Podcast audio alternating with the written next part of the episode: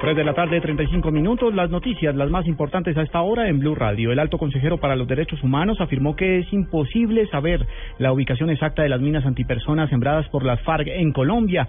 Sin embargo, anunció que las labores de desminado humanitario conjunto con la guerrilla se retomarán a pesar de la muerte de un militar. La noticia con Jorge Morales.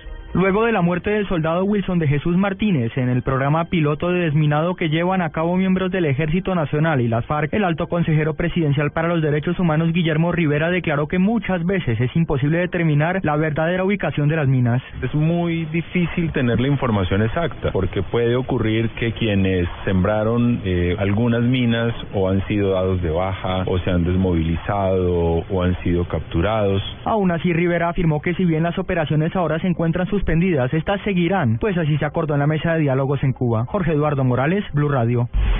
Más noticias a esta hora en Blue Radio. Por medio de su cuenta en Twitter, el director de la policía, el general Rodolfo Palomino, reportó la captura de otro de los cabecillas del clan Úsuga, alias Simón, quien es requerido por los delitos de homicidio, tráfico de armas y extorsión.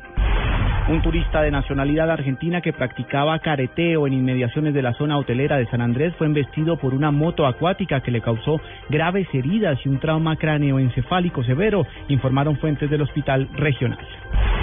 Luis Fernando Ramírez fue nombrado como nuevo presidente de la Junta Directiva de Ecopetrol. Ramírez estuvo en el Ministerio de Defensa durante el gobierno de Andrés Pastrana y también en los Ministerios de Trabajo y Hacienda a principios de los 90.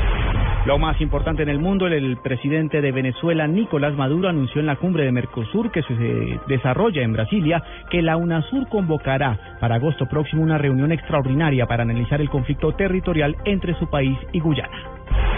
3 de la tarde, 37 minutos, ampliación de estas y otras informaciones en blurradio.com. Continúen con Blog Deportivo.